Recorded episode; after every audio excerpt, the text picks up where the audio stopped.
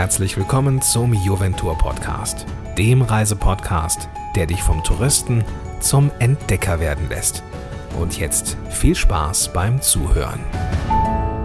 Hallo liebe Reisefreunde, heute nehme ich euch mit nach Aguascalientes. Nein, nicht das in Peru, sondern das in Mexiko. Und für diese Folge habe ich euch die Top 10 der Stadt zusammengestellt. Dinge, die ihr auf keinen Fall verpassen solltet, wenn ihr dort seid.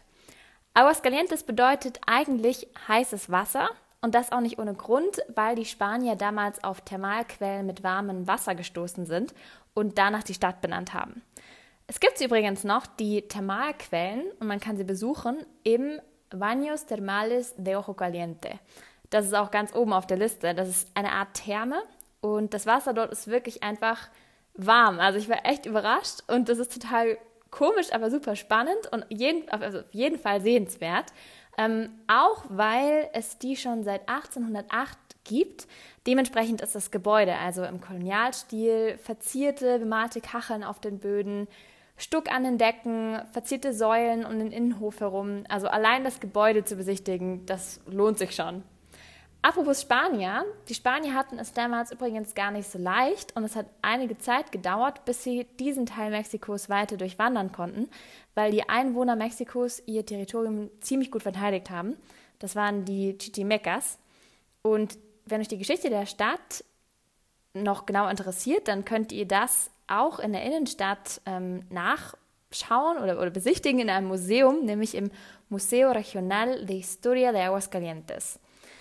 Das Museum ist in der Innenstadt in der Calle Venustiano Carranza und der Eintritt ist frei, nur montags haben sie geschlossen. Und am Eingang müsst ihr eure Rucksäcke und Jacken abgeben. Fotos sind erlaubt, aber ohne Blitz.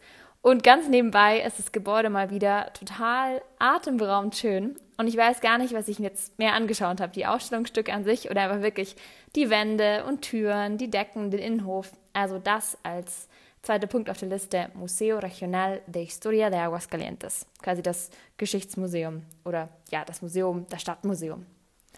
In der Calle Venustiano Carranza, manchmal auch einfach Carranza genannt, ist übrigens auch ein kleiner Geheimtipp und somit gleich Nummer drei auf der Liste. Das ist nämlich die Woodstock Bar.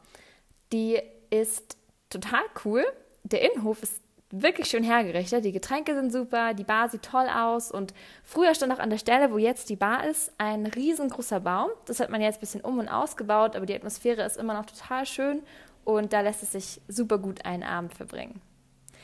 Von da aus ist es auch nicht mehr weit bis zum Jardín de San Marcos. Den müsst ihr auf alle Fälle gesehen haben. Das ist ein kleiner Park mit großer Geschichte. Den gibt es nämlich auch schon seit 1831 und später dann wurde eine Balustrade außenrum gebaut und dann noch etwas später auch ein, ein typischer ähm, Kiosko. Also es ist kein Kiosk, sondern ein Pavillon. Und ja, das ist ganz typisch. Das sieht man auch ganz oft auf den Plazas in, in Mexiko oder in mexikanischen Städten, dass eben da immer ein Pavillon in der Mitte steht. Das ist der Kiosko. Und der in Aguascalientes ist ziemlich cool. Der hat nämlich unten, ähm, ist, also der Sockel ist quasi ein bisschen hochgehoben und da ist dann wie ein kleiner Brunnen drunter. Also sieht total schön aus. Und ja, ab 1851 wurde hier die inzwischen weltberühmte Feria de San Marcos gefeiert. Ihr werdet wohl nicht drum herum kommen, von der Feria zu hören oder sie vielleicht sogar mitzuerleben. Die geht einen ganzen Monat lang. Das sind die letzten beiden Aprilwochen und die ersten beiden Wochen im Mai.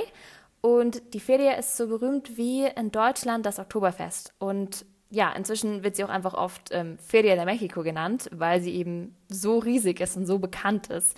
Und die erstreckt sich über die ganze Stadt. Seit 2006 gibt es auch die Isla San Marcos, eine Art, ja, ein riesiger Park, wo alle möglichen Aktivitäten stattfinden und Konzerte. Es gibt Aktivitäten für Kinder, ein nie aufhörendes Nachtleben. Also ist echt alles geboten. Gastronomie, Kunst, also wirklich für jeden was mit dabei. Ja, und das hat damals eben alles in diesem Park angefangen, also Jardín de San Marcos. Und im Eingang zum Park, da werdet ihr bestimmt jemanden sehen, der allerlei verkauft, ähm, also auch zum Essen, um viele Früchte oder auch ähm, Mais. Und da gibt es auch garantiert jemanden, der Semillas äh, verkauft. Das sind Sonnenblumenkerne und die sind super, super lecker. Die kann ich empfehlen. Und auf der anderen Seite des Parks, da gibt es einen Fruchtstand mit super frischen Früchten. Und natürlich wie immer mit Chili und Limette obendrauf. Aber auch das kann ich ja sehr, sehr, sehr empfehlen. Ja, der nächste Punkt ist auch in der Innenstadt und das ist die Plaza de las Jacarandas. Das ist direkt neben der Plaza de la Patria, also wirklich im Zentrum der Innenstadt. Jacaranda ist eine Baumart, die es in Südamerika gibt, besonders in Brasilien verbreitet übrigens. Und die lila Farben blüht. Also wenn die blüht, dann sieht es einfach total schön aus. Und der Platz ist immer belebt, tagsüber, abends. Und was mich besonders fasziniert hat, sind die Statuen, die da sind. Das sind Statuen von ähm, Azteken. Und ja, das fand ich super spannend. Wenn wir schon dabei sind, die Plaza de la Patria, die ist direkt gegenüber oder eben daran angrenzend. Und die erkennt man, weil da eine riesige mexikanische Flagge steht. Und man sagt es eben genau da auf dieser Plaza, das Zentrum ganz Mexikos ist. Und auf dieser Plaza, also daneben, seht ihr den Palacio Municipal. Ähm, das ist ein großes Gebäude. Und da könnt ihr reingehen, solltet ihr sogar reingehen, denn da ist auch noch etwas sehr, sehr Mexikanisches, nämlich Murales, Wandmalereien. Und ich bin wirklich total fasziniert durch diesen Palacio gelaufen, also wirklich mehrmals. Und die Wandmalereien erzählen die Geschichten Mexikos oder es ist die Geschichte Mexikos, also verschiedene Geschichten der ganzen Geschichte so rum. Äh, ja, und was da auch zu sehen ist, wenn man genau hinschaut, das ist eine Legende. Und das ist eine sehr wichtige Legende in äh, Aguascalientes. Das ist Libertad por un beso, also quasi Freiheit für einen Kuss.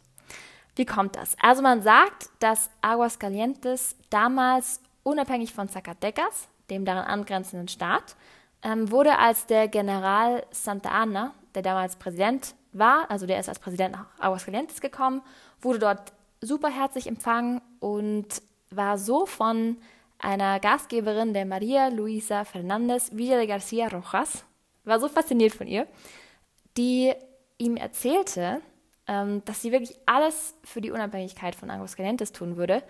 Und aus dieser Faszination heraus hat er dann eben gefragt, wirklich alles? Und sie hat gesagt, alles.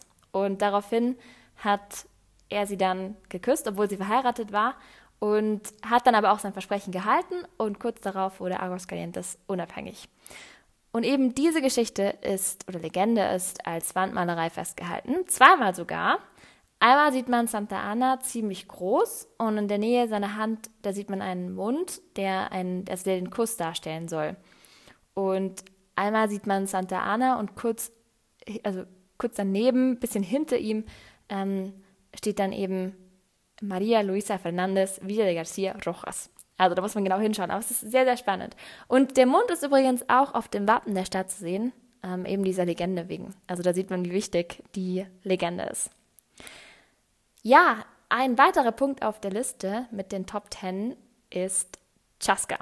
Was ist das? Also eines der coolsten Dinge ähm, ist einfach Chaska. Das ist, passt auf, das ist Mais mit äh, Mayonnaise, ganz viel Salsa und noch mehr Chili und man kann auch noch Sesam drauf machen.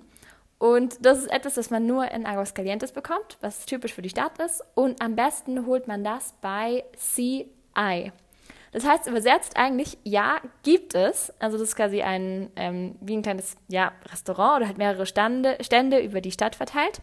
Und wenn man mit dem Auto vorbeifährt und hupt, dann hört man ziemlich sicher jemanden antworten ähm, oder rufen eigentlich, der eben dann CI ruft, also ja, es gibt. Und dann weiß man, dass es noch Mais gibt und dann kann man vorbeikommen und dort essen. Das fand ich echt ziemlich cool. Wir haben es auch ausprobiert und ähm, ja, es funktioniert.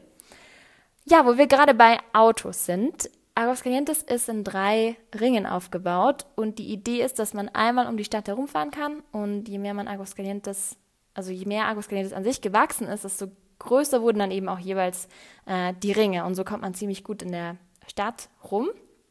Und im Zentrum, also eines der, der ursprünglichen Viertel noch, ist ähm, das Barrio de la Estación. Und früher liefen da die Züge durch. Also das war ziemlich wichtig, ähm, einfach auch als, als, als, Knotenpunkt. Und jetzt sieht man da noch das alte und sehr, sehr schönes Bahnhof, äh, Bahnhofsgebäude. Das ist jetzt ein Museum und daran grenzt ein Park an, also ein großes Gelände, wo man sehr schön ähm, spazieren kann, rumschlendern kann. Und viele Gebäude von damals, also die damals zu dem Bahnhof gehört haben, ähm, die wurden jetzt umfunktioniert und sind jetzt Hallen für Feste oder für Veranstaltungen oder Ausstellungen. Also das ist auf jeden Fall auch noch auf der Liste. Barrio de la Estación. bleiben wir gleich ein wenig bei der Geschichte. Vielleicht habt ihr schon mal in der Folge über den Dia de Muertos von ihm gehört. Da wurde sein Name nämlich das erste Mal genannt. Und zwar war das kein anderer als José Guadalupe Posadas. Der hat ein eigenes Museum in Aguascalientes. So, wer ist Posadas? Also kein geringer als Posadas aus Aguascalientes hat die Catrina skizziert. Das ist die in spanische Kleidung eingehüllte, ähm, weltberühmte Dame oder eigentlich ein Skelett, das dann von Diego Rivera in einer Wandmalerei aufgegriffen wurde und so dann seitdem fast ähm, ja, als eine der Nationalheldinnen gefeiert wird. Also quasi das ähm, Symbol für, für den Dia de Muertos und gehört zu Mexiko genauso dazu wie Tacos.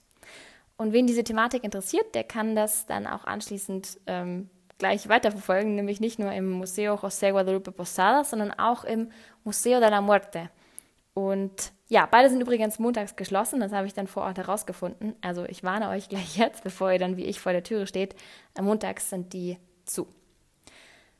Ja, das war so die, die ähm, grobe Zusammenfassung oder die grobe, also es ist mir wirklich schwer gefallen, die Top 10 zusammenzustellen. Ich hätte locker über Top 100 ähm, sprechen können. Aguascalientes ist wirklich eine Stadt, in der es immer noch etwas und noch etwas zu entdecken gibt und langweilig wird es einem dort auf jeden Fall nicht.